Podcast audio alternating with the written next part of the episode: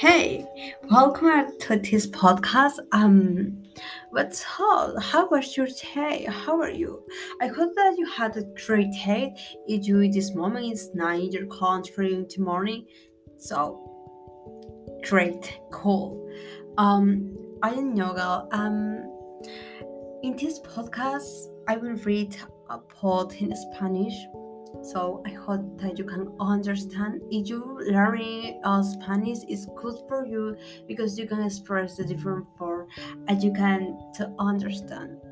I really I hope that you can understand this podcast because the mini text is in Spanish and it's a beautiful, beautiful book.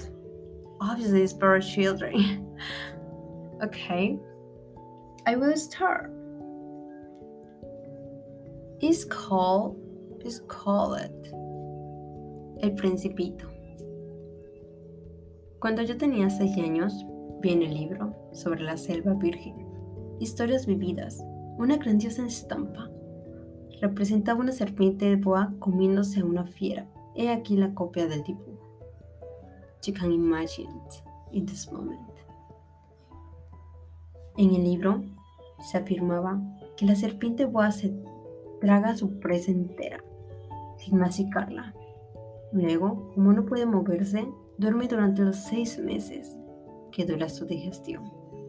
Reflexioné mucho en ese momento sobre la aventura de la jungla y logré trazar con lápices de colores mi primer dibujo. Mi dibujo número uno era de esta manera. You can imagine a hat, a brown hat parecía un sombrero café. Enseñé mi obra, maestra a las personas mayores y le pregunté si mi dibujo les daba miedo. ¿Por qué, había, ¿Por qué habría de asustarme un sombrero? Me respondieron. Mi dibujo no era un sombrero, representaba una serpiente boa que dijera un elefante. Entonces dibujé el interior de la serpiente boa para que las personas mayores pudieran comprender. Los mayores siempre tienen necesidad de explicaciones mi dibujo número 2 era algo así. You can imagine, um, okay, hat into elephant. Un elefante dentro de un sombrero. But obviously, the hat is a poa. Es, es una serpiente. Las personas mayores me aconsejaron abandonar el dibujo de serpientes boas fueran abiertas o cerradas. Y poner más interés en la geografía, la historia, el cálculo y la gramática. De esta manera, a la edad de seis años abandoné mi magnífica carrera de pintor. Había quedado desilusionado por el fracaso de mis dibujos número uno y número dos. Las personas mayores son incapaces de comprender algo por sí solas y es muy fastidioso para los niños dar explicaciones una y otra vez. Así, tuve que elegir otro oficio y aprendí a pilotear aviones. He volado un poco por todo el mundo y en efecto, la geografía me ha servido mucho. Al primer vistazo pude distinguir perfectamente China de Arizona. Esto es muy fácil, sobre todo si se pierde uno durante la noche. A lo largo de mi vida he tenido multitud de contactos con multitud de gente seria. Viví mucho con personas mayores y la he conocido muy de cerca pero esto no ha mejorado mi opinión sobre ellas. Cuando me he encontrado con alguien que parecía lúcido, he ensayado la experiencia de mostrar mi dibujo número uno, que he conservado siempre. Quería saber si verdaderamente un ser compresivo, pero si siempre contestaba. Es su sombrero. Me tenía entonces de hablarles de la serpiente boa, de la selva virgen y, las, y de las bellas estrellas poniéndome a su altura. Les hablaba de su mundo, del cricket, del golf, de política y de corbatas. Y la persona mayor quedaba contentísima y de conocer a un hombre tan razonable.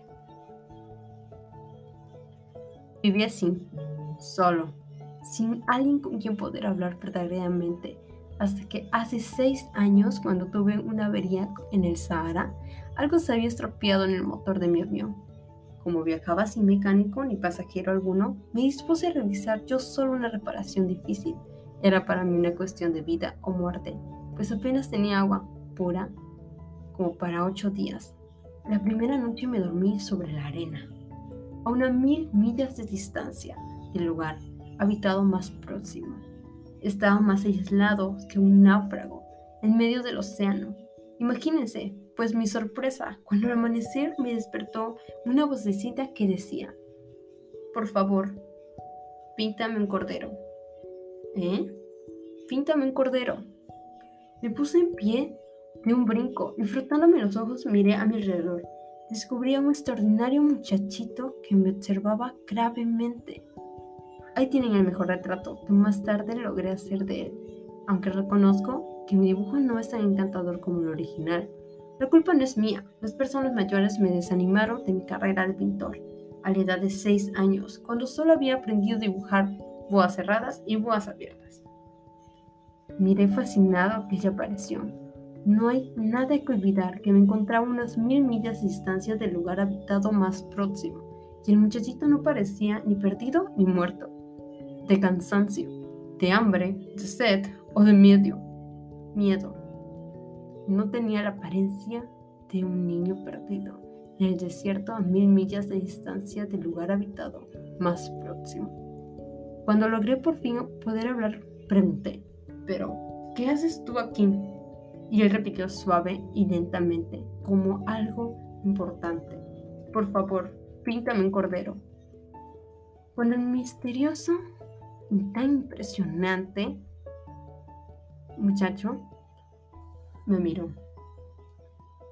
Uno no se atreve a contravenir, por absurdo que aquello pareciera, a mil millas de distancia de algún lugar habitado y el peligro de la muerte, saqué del bolsillo una hoja de papel y una pluma fuente. Recordé que yo ya había estudiado geografía, historia, cálculo y gramática.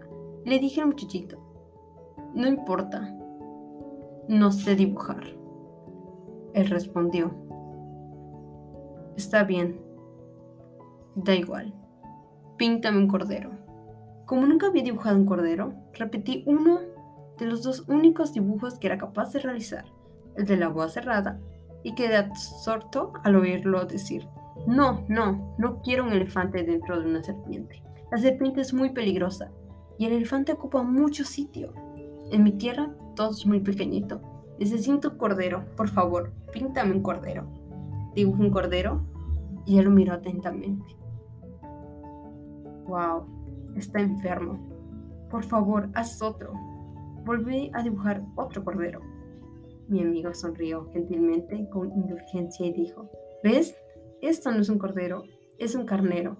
Tierne cuernos. Realicé nuevamente otro dibujo y también fue rechazado como los anteriores. Es demasiado viejo, quiero un cordero que viva mucho tiempo. Y impaciente, deseoso de comenzar a desmontar el motor, rápidamente este dibujo, se lo enseñé y dije, está en la caja, el cordero que quieres está dentro de la caja. Me sorprendí al ver iluminado el rostro de mi joven juez. ¡Wow! Es exactamente como yo lo quería. ¿Crees que necesita mucha hierba para ese cordero? ¿Por qué? Porque en mi tierra todo es pequeño. Será suficiente. El corderito que te ha dado también es pequeño. Se inclinó hacia el dibujo y exclamó. Bueno, no tanto. Se ha quedado dormido. Y así fue como conocí al principito.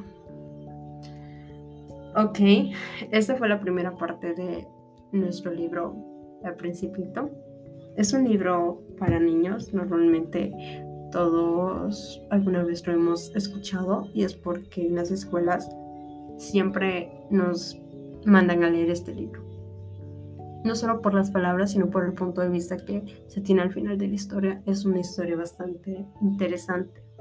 Y bueno, he notado algunas palabras que se las describiré por si algunos de ustedes no las conocían, como por ejemplo náufrago.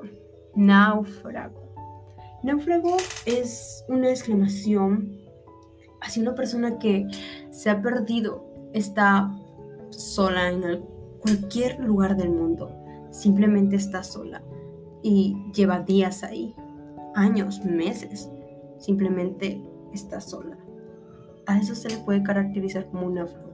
Es una persona, sea hombre o mujer. Otra palabra que quizás les, parezca algo interesante, eh, la palabra gentilmente. Gentilmente es, podría decirse que es como un valor, una persona gentil, una descripción. Oye, conocí a tu amiga, ella es bastante gentil, porque ella es amable, ella es amigable, gentilmente. Otra última palabra que creo que puede ser de su interés, impaciente. Otra descripción, sí, bastante fácil. Una descripción como un ejemplo claro es este. Estoy esperando em, en la fila del banco, pero ya me aburrí, ya no quiero esperar, estoy impaciente. Simplemente nuestro humor cambia y nos volvemos un poco agresivos, un poco enojados nada que ver con la felicidad. Y bueno, esas fueron las tres palabras que espero y hayan podido entender. Espero que hayan les haya agregado agregado algunas de sus nuevas palabras que quizás no conocían y espero haber leído de una buena forma. Mejoraré, eso sí. Y bueno, espero que pasen una excelente noche, día, mañana, tarde, lo que sea. Have a great day. Until later. The next podcast I will read is the second chapter of this book, El Principito. Adiós.